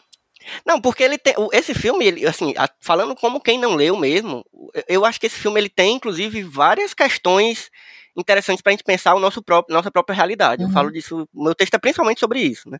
Porque ele fala sobre imperialismo, fala sobre questões de raça, sabe? Questões de, de um- uma raça se achar superior à outra e achar que pode dominar, sei lá, a, a natureza da outra, enfim, várias questões massa aí. Só que eu quero saber se as pessoas pegaram isso também, entendeu? Porque Hum. até isso tá lá de forma didática. E E assim, isso vai eu para além. Isso, é Uhum. exato, tá, tá, bem, tá bem simples, bem claro, não é uma Uhum. coisa que tá muito nas entrelinhas, sabe? Tá bem claro. Mas, Só que eu não sei se nem isso as pessoas estão se esforçando pra pegar, entendeu? é, então eu, eu isso que acho que esse filme tá sendo um sucesso de público, graças a Deus, porque eu quero muito ter uma continuação. Mas assim, a troco de quê, né? É, então, é, eu tava hoje, antes da gente gravar, o Thiago Guimarães, né, o Olha Thiago, tava, ele abriu, sei lá, aquele negócio lá do Twitter que tem pra, pra ele estar falando, a galera ouvir, porque ele acabou, ele tinha acabado de ver Duna, e aí ele tava falando, né, falou que gostou e tudo mais, mas que ele achava que era um erro. É, em 2021, né, estar onde estamos, é a escolha do ator que fez o Paul é, ter sido um homem branco que é, o filme é, essa, essa, essa transformação que o Paul tem do Paul filho da Jéssica e do Leto no Paul que é esse grande Messias que é quando ele mata aquele cara Fremen Uhum. que é um homem Uhum. negro. Entendeu? Uhum. Então ele, um cara branco, um homem branco, chega no lugar para salvar essas pessoas que precisam dele e para que isso, é, para que ele se torne esse grande Messias, ele precisou matar esse cara aqui. A gente escolheu o cara negro para matar, sabe? Uhum. Então, é, eu acho É, que É uma esse- crítica esse- que vem justamente da má representação, na, no meu, na minha visão, do filme, do que é essa questão do, do. Salvador. Uhum. Porque não Uhum. é isso que a história diz, e, e ao mesmo tempo eu vi gente falando, não, gente, tá claro, tá mostrando que ele não é, e outras pessoas falando, não, gente, não tá mostrando o suficiente, porque essa é a grande Uhum. questão. O, o Paul está vindo nessa mensagem de Salvador Branco, mas é justamente isso que o Frank Herbert critica no livro dele. Uhum. Então, quando esse filme mostra pra mim, né, na minha interpretação, que não, ele vai libertar os Fremen, ele precisa matar esse cara pra se tornar essa pessoa que vai de fato ser o líder dos Fremen agora, etc. Quando eles mostram isso sem realmente explorar essa mensagem de fato, pra mim, na minha, na minha interpretação assim superficial da coisa, que é o que a gente tá falando de que as pessoas não querem pensar muito, né? Eu não iria além disso. Eu, eu só chegaria Uhum. até aí, eu chegaria até onde o filme foi também. Eu chegaria até, pronto, então o Paul é o salvador dos Fremen. Então eu acho que muita gente que. Eu, eu- assim, muita gente é um exagero, né? Eu vi duas pessoas compartilhando essa, essa opinião de que alguém tinha falado que, cara, ó, Salvador Branco, etc. Muita gente tá falando disso baseado só nesse filme. Numa metáfora incompleta, né? Exatamente, porque o filme não passou a mensagem. É, Porque talvez na parte 2 tenha a intenção de Uhum. explorar isso. E muita gente É tá foda. falando, não, É. gente, a parte 2 vai explicar. Mas até chegar a parte 2, já tem um monte de gente falando desse tipo de coisa. no filme. É, é, esse, é aí que cabe a, a, a crítica mesmo, porque eu acho que ele tá dando uma, uma falsa pista para criar uma expectativa para quebrar lá na Uhum. frente, para virar Sim, uma discussão para E, E aí é e quando, isso. quando o Paul tá nesse, nesse momento de transição no livro, fica muito claro que ele fica meio irreconhecível para a própria mãe dele, sabe? É, Hum, então ele começa sim. a agir de forma diferente. Então não é que ele simplesmente do dia para noite se transformou, como a gente já disse, eu e a Luiz já falamos aqui 500 vezes. Não é que ele se transformou do dia para noite. Teve todo um processo e foi um processo super difícil também para as pessoas que estavam ao redor dele, sabe? Hum. Então, Uhum. se, se a gente quer que é, o cinema, o audiovisual é, traga novas discussões ou traga novas roupagens para certas discussões, é, a gente não pode só aceitar tudo que entregam, sabe? É, eu acho que a Mila, eu concordo com a Mila que esse é o ponto em que a crítica tem que ser feita, porque é, se essa galera que está fazendo os grandes filmes é uma galera e é essa galera é justamente essa galera que não se importa com nenhuma das questões que a gente vive atualmente, como se a gente ainda vivesse naquele mundo do, do ano que o David Lynch fez a primeira Uhum. versão de Duna. Então, realmente, a- as coisas nunca vão mudar e as discussões nunca vão sair desse campo de só discussão, sabe? Porque Hum, na prática sim. não está sendo feita. E é é algo muito interessante, porque a gente tem tanta história de escolhido e de prometido e de alguém que é a pessoa que vai salvar todo mundo, etc. Então, pra mim, foi muito interessante ter essa perspectiva do, do Paul ser não sei isso, na verdade, e de no livro a gente ter acesso a, a- a algo muito bacana que eu acho do livro é, é que, ao mesmo tempo que ele reconhece, tipo, ele, o Paul pensando, né? Ele reconhece, caramba, se eu fizer isso aqui, vai um monte de gente morrer e vai acontecer uma tragédia, não sei o que lá, não sei o que lá. Ele, ele fala isso e ele diz: Eu tenho que fazer isso. Ele, ele, ele vai até esse, esse destino. Então, é muito interessante como ele mostra que ele é, decididamente está escolhendo isso. Ele está fazendo, deliberadamente escolhendo um caminho em que de destruição, morte, ruínas, etc. E, e eu acho que, cara, se a gente tivesse sentido um pouquinho mais, mais disso no filme, seria muito interessante a nível nuance. narrativo mesmo, porque, cara, você, do- você ia então ver o Paul ia ficar tipo assim, cara, não sei se eu deveria confiar nele, não.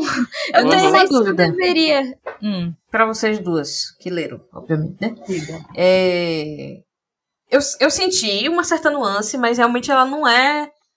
Ela não, não chama tanta atenção assim, eu acho. Entendeu? É mais uma coisa que fica ali sorrateira, né? Tipo, ah, mas será se é mesmo? Uma pergunta que fica aí no ar.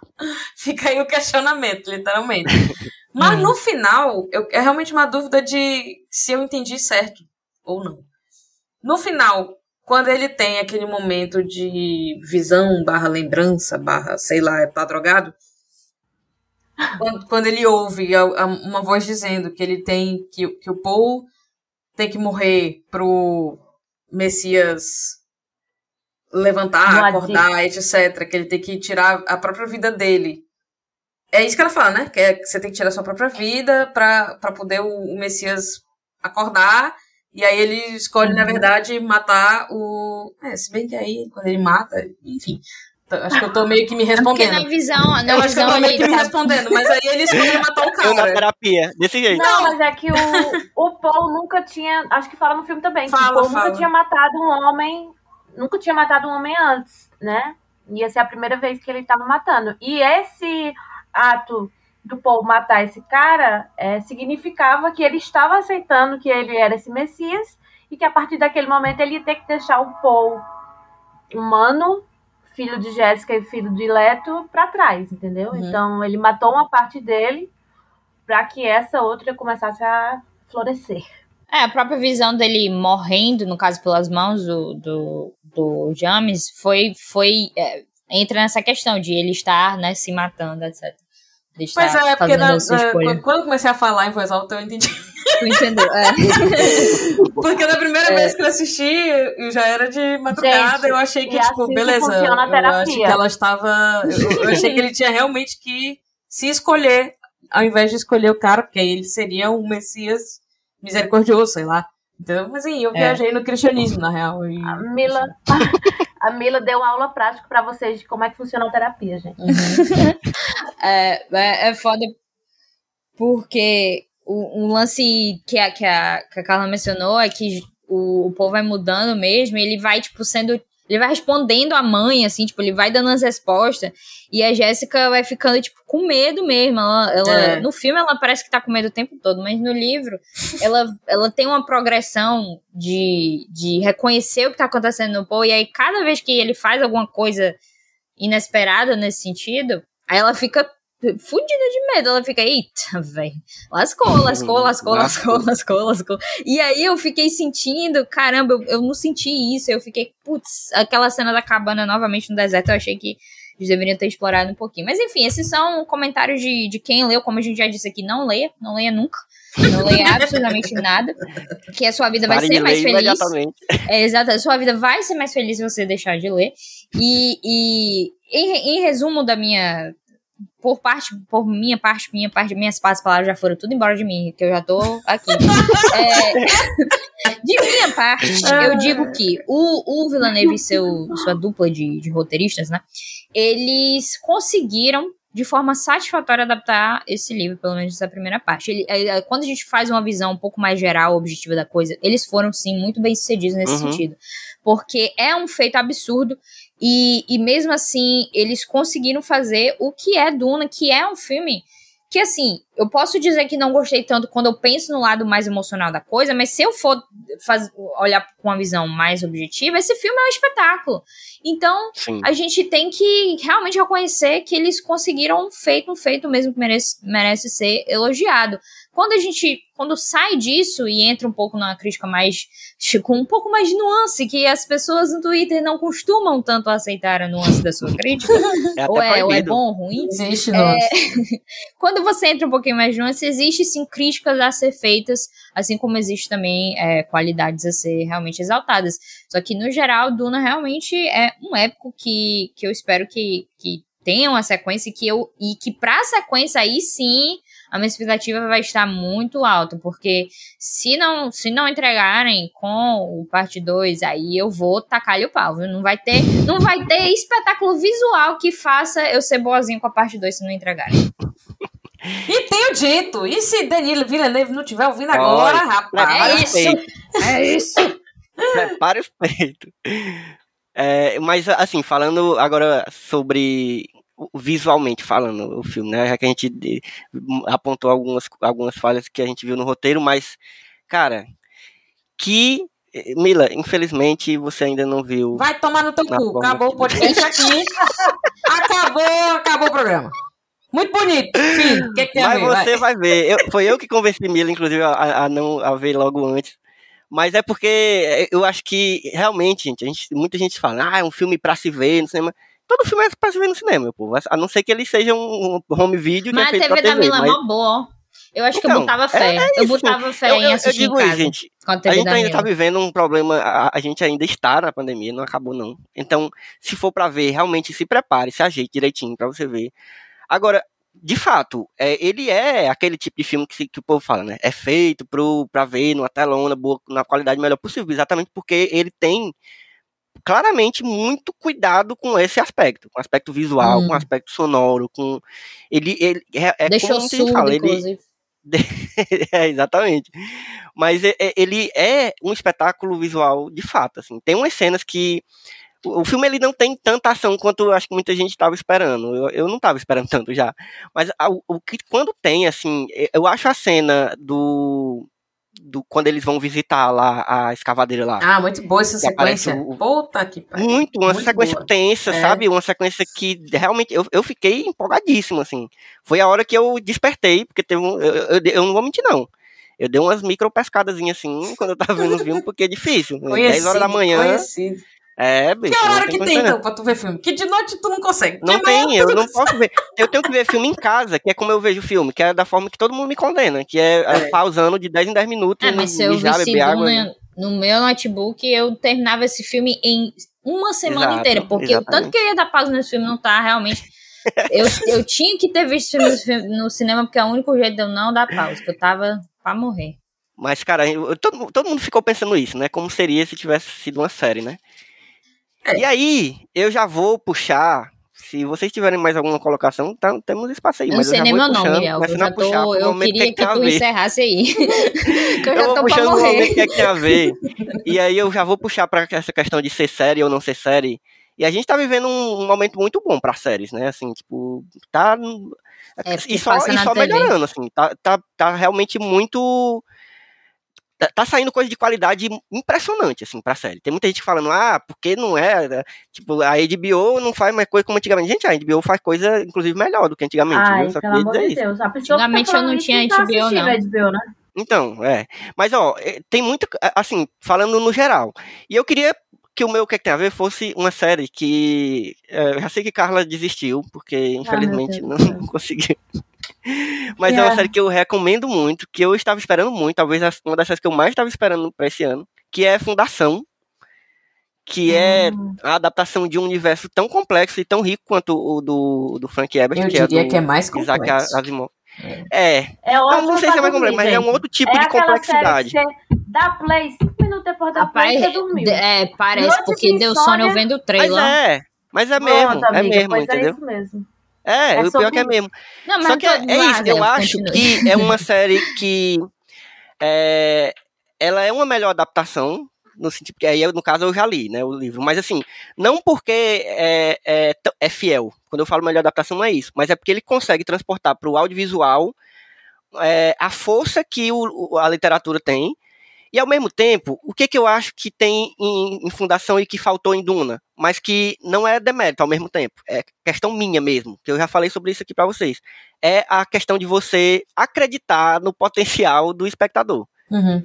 Porque, porque Fundação é realmente difícil, gente. E ela não alisa. A série não, não explica. Ela não, ela não se importa. Se você não entendeu, foda-se, procure aí um vídeo explicado. Entendeu? E assim, isso é uma forma de, dependendo do ponto de vista, é desrespeito ou respeito ao espectador. Porque ah, muita gente acha que respeitar é você deixar tudo às claras. Né? Eu já acho que respeitar é confiar na inteligência do espectador, porque eu acho que todo mundo é- tem, tem capacidade. Agora, se você está disposto a cansar, porque é uma série cansativa, para isso, aí é questão sua. E se você não tá, vai ver outra coisa, vai ver coisa que vai, você vai se divertir mais e tal. Mas eu me, diver, eu me divirto me cansando com esse tipo de, de coisa, entendeu? Eu sou esse tipo de pessoa que- terrível que, que me divirto ficando pensando sobre a desgraça do mundo, entendeu?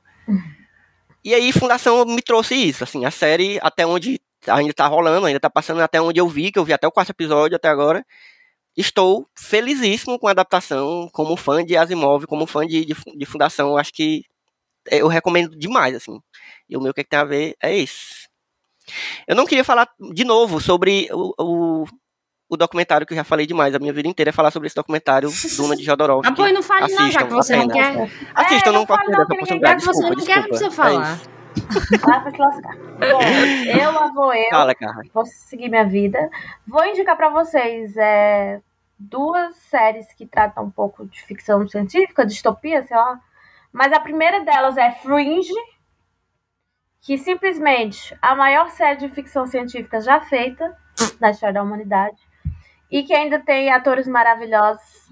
É, acho que Fringe teve cinco temporadas. É, a primeira temporada é, é difícil porque ela ainda é procedural, então todo episódio tem um, um plotzinho lá do que vai acontecer. Ah, depois deixa de ser? Porque eu, eu só vi a primeira Deixa. e fiquei puto. Deixa, ah, caralho. deixa, deixa. Eu vou, vou a partir insistir. da segunda, eles param com isso e, e começam a mexer um pouco na série. Muito boa. E, por último, quero indicar simplesmente uma das melhores séries também já feitas no universo. Não sei porque que eu lembrei dela enquanto a gente tava falando, mas é isso aí, vocês que lutem. Que é The Leftovers, que é da HBO, que a gente já falou aqui. Rapaz, E eu- literalmente eu- quer que tenha. Gostei. Não, mas ó, Eu gosto veja. da assim, porque você fica querendo buscar a ligação. Não, é porque quando, a gente, quando vocês estavam falando, é, eu não sei se foi. É, foi tu que tava falando agora de fundação até, de sobre o, o Asimov e a série também ser assim, de que Uhum. jogou, se você entendeu, bom, se não entendeu, vai se lascar.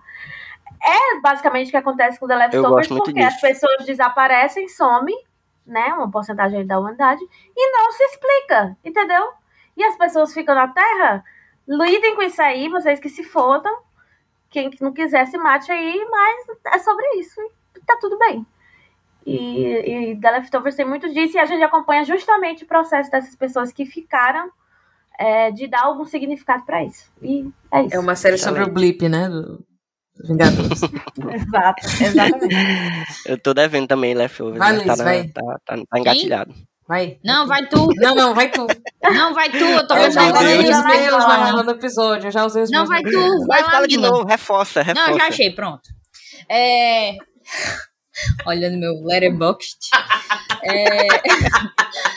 é o seguinte, eu indico essa, essa coisa aqui, essa, esse filme chamado Upgrade. Upgrade, Hum, o filme do, do carinha, do diretor que fez o Homem Invisível, o Lee Wanell. Ele fez Upgrade antes de fazer o Homem Invisível, o novo, né, obviamente. É... Vocês se ligam, né, no Homem Invisível que eu tô falando? sim, sim. Porque eu queria um pouco de Uhum. confirmação, porque pra não sentir que eu tô... Sim, sim. Tô ligado, tô ligado. Inclusive, É, amei. o, o- esse diretor fez upgrade antes de fazer Homem Invisível. E eu acho muito massa, porque ele lida com uns efeitos bem massa. Uns efeitos. Porque Homem Invisível tem o lance do efeito do cara ser invisível, obviamente. E da mulher tá, né? andando de um lado pro outro, sendo carregada por um homem que não dá pra ver a gente. E aí tem o lance, o lance da faca, o lance de jogar a tinta em cima do, do homem. Enfim, eu acho isso excelente, porque eu acho o Homem Invisível muito bom. E o upgrade tem uns lances parecidos, porque o que acontece no upgrade é que o cara, ele, ele sofre um acidente bem tenso. E aí não pode se mexer mais. E aí o cara que, é, que lida com a tecnologia disse bem assim: eu tenho um chip aqui que vai fazer você fazer um monte de coisa. Vai fazer você viver normal, vai fazer você ficar show de novo. E aí ele coloca o chip, só que aí o chip, assim, né? Não vou dizer o que é, mas o chip tem uma, uma coisinha lá que É faz ele parada. ser tipo uma máquina mesmo. O bicho consegue fazer um monte, de coisa. E o lance desse filme é porque é justamente o que eu não quero dizer, porque eu acho, acho que foi a grande surpresa pra mim, que ninguém me disse nunca essa revelação do filme. Aí o que alguém que eu não vou lembrar quem é, me disse bem assim: Luiz, vê esse filme aqui, Upgrade. Aí vocês sabem como eu sou, né? Quando a pessoa diz pra ver uma coisa, daqui que eu vejo vai demorar muito. Mas aí ela disse: só vê, só vê, tu vai gostar. Eu demorei três anos pra assistir o filme. Aí eu fui Não ver. é uma série? Não, não, Upgrade, Não é de filme. 2018 o filme. Daí, se tiver uma série, eu não sei, porque não, não- realmente não sei, mas é um filme. Daí, eu fui ver o filme, né? Aí eu coloquei, aí o filme. Ah, danado, deu meia hora de filme, eu tava pra desistir do filme. Aí acontece o lance, que é essa virada, que eu fiquei. Ah, agora eu entendi por que, essa pessoa disse pra eu assistir. Caramba, isso é genial. Eu, eu, eu tô falando aqui. Quem viu já Eu deve saber ligado. o que eu tô falando. Quem não viu vai achar que eu sou doida. Mas realmente confia em mim. Se você gosta de filme curto, se você, ó, porque é bom, filme curto, né? Se você gosta de filme curto, se você gosta de filme com assim, uma açãozinha bacana de lutinha, lutinha criativa, que não é aquela lutinha chata, é a lutinha criativa. Se você gosta dessas duas coisas, já dá pra dar o play no filme, que aí quando você for assistir o filme, você vai se surpreender muito positivamente com isso que eu tô dizendo, que vai ser massa. E se você assistir o filme, vai lá no meu Twitter, arroba LuizMTM, e dizer se você gostou. É isso, um beijo. Boa. Eu fiquei convencida. É isso, acho que eu vou assistir. Upload, upload? Upgrade. Upgrade. Upgrade, upgrade. Upgrade eu tava confundindo com o upload do, da série da, da Não. Amazon. Ah, não, Deus me livre, eu não Ah. vejo nada com esses Amel. Eu, eu não sei de quem você tá falando, mas tá. Eu vou indicar coisas velhas que não são. Hum. não são boas. Eu Não vou são indicar novas? Mad Max Beyond Thunderdome. É bom demais, demais. Júnior. Porque eu me lembrei muito de Mad Max Fury Road vendo o Duna de 84, 85? Hum. Tá o, o, o Duna do, do, do 84, Lynch. é. É. Só por causa da areia. Não, não. Muito mais por causa dos figurinos e umas coisas assim, da galera, da galera que é no, no, filme do Lynch, né? Da galera que é Às vezes eu bizarra. esqueço que no, no filme do Lynch não tem tanta duna quanto no Duna. Não tem, do não tem muito, né? tipo, era meio caro, né, mano? Parece que vai gravar quase tudo em estúdio. É, né? o steak do, do verme é quase os mesmos, assim, basicamente. É. Da, do, da minha conta lá. Parece a minhoca do Blá. Blá já é, viu? A animação exatamente. Pronto, assista Blá. Na- tá no YouTube. Uma, um, um curta que é. Foi, foi um curta ou foi um longo? Agora nem me lembro Foi um mais. curta, foi um curta. Um curta que nós produzimos. Elvio, inclusive, animou. De animação, de stop Eu tô falando motion. sério, agora falando sério. É uma boa, é uma boa dica mas pra galera assistir. É, Tem minhoca, é, tem que eu não tinha pensado é nisso. isso. E veja Mad Max. Porque me lembrei agora de bastante coisa enquanto a gente conversava. Eu posso adicionar um negócio no, no que eu falei? Sempre. É porque, é porque eu, eu fui aqui no Letterboxd, já abri meu, meu, meu review do upgrade, eu queria ler, se possível. É bem rapidinho. É de bem assim, tá bom? Ironicamente, o filme tem uma crucial semelhança a Venom, de seu querido gêmeo Tom Hardy. Como assim? E essa semelhança Nossa que me fez Senhora. entender por que esse filme é total minha vibe. Talvez por isso eu não ache Venom tão ruim, kkk. Enfim, gostei demais. Li o Anel, filma muito, não à toa levaram ele para Homem Invisível. Logan Machanguin contrate um agente melhor e dispute o espaço com seu doppelganger, porque você é bom, viu? É porque o filme é estrelado pelo Logan Machanguin, que quem não sabe é o Discount Tom Hardy. Mas, na verdade, eu acho o Logan Machanguin- Machanguin muito bom e tem uma voz excelente. Eu não sei por que que ele não tem mais filmes, filmes melhores. Ele tem uma voz, né? Diferente do Tom Hardy. É, a voz dele é muito boa. Você tá louco, a voz do Logan Machanguin é excelente. Mas, gente, essa comparação com o Venom é muito engraçado. Porque, é, tu sabe o que eu tô falando, né? Do porquê que é comparação com o. Venom. Então, não é porque é ruim, não, tá, gente? É porque tem uma crucial semelhança, como eu falei no meu, no meu review. Uma crucial semelhança. Então, fica aí a adição. É, é do plot, gente, não é, É nem do, do, plot, é do, plot. filme em é não. a crucial semelhança. Eu- é o seguinte, eu abri o meu letterbox depois de, sei lá, 12 meses que eu não faço isso, só pra te procurar, porque eu não sei se eu te tenho nele, certo? E. Quem, eu? Tu, é. Ah, É isso, era isso que eu queria acrescentar. Então, Tá Luiz, aproveite e deixa as suas redes sociais, inclusive seu Letterboxd aí pra quem, tiver, quem quiser Ah, achar. Não, não vou deixar meu letterbox não. Arroba LouiseMTM no, no Instagram e no Twitter. É, me siga ali, me siga aí e fiquem atentos aí para o Janela Sonora, novo episódio dia 12 de novembro. Novo episódio de Janela Sonora já está marcado. Inclusive, vou twittar assim que terminarmos aqui. Uma promessa aos meus 10 ouvintes do Janela Sonora. Inclusive, Vai ter episódio Não, dia 12 de novembro e que o episódio de dezembro já está decidido qual vai ser. Então, fica aí. Vou no meu inclusive Twitter. vocês perceberam, É. gente, Carla e Mila Não. e ouvintes, Ah, que o Hum. silêncio de Luiz sobre a trilha do Não nada. foi ensurdecedor. Não vou falar Eu é nada. porque ela tô se recusa calada. a. a- Eu, Tô eu até calada. evitei puxar esse assunto que é Ah, delicado. ainda bem, porque eu te termine o episódio sem puxar.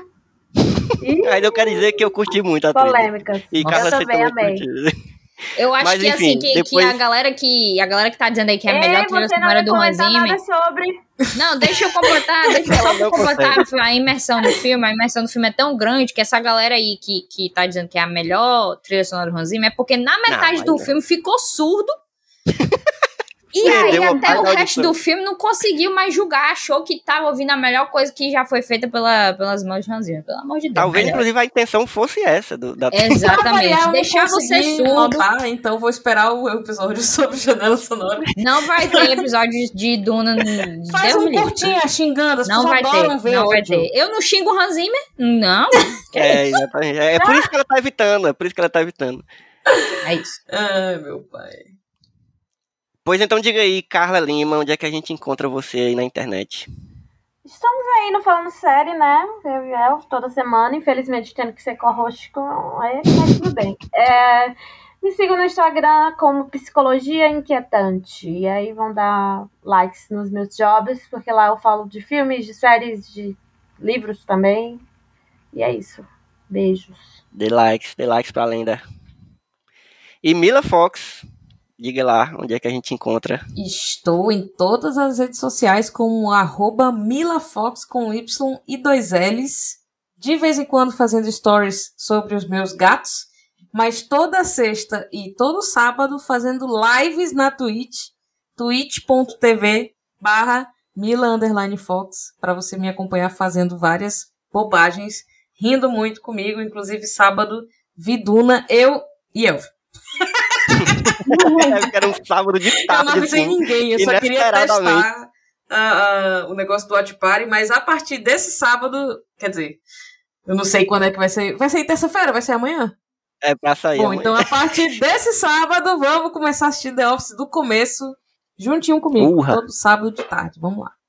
Bom demais. Se você gosta dessa gaitada, se prepare para a overdose. Overdose. O The Office que presta, tá, gente? Então, por favor, quem gosta mais do outro, aí não faz comigo. olha.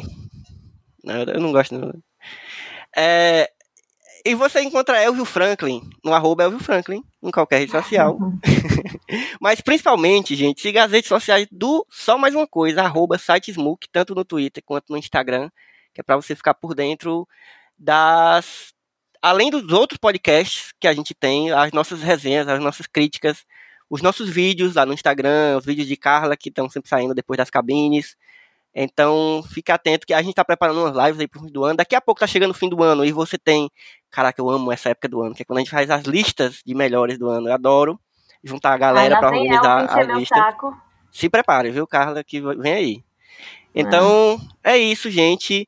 Foi bom demais, como sempre, conversar com vocês, meninas. Espero que a galera tenha gostado e que vocês tenham gostado também.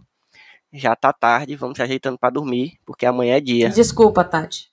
Esse foi difícil mesmo. Um cheiro, gente.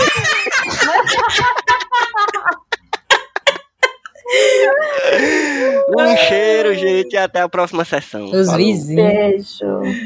Falou.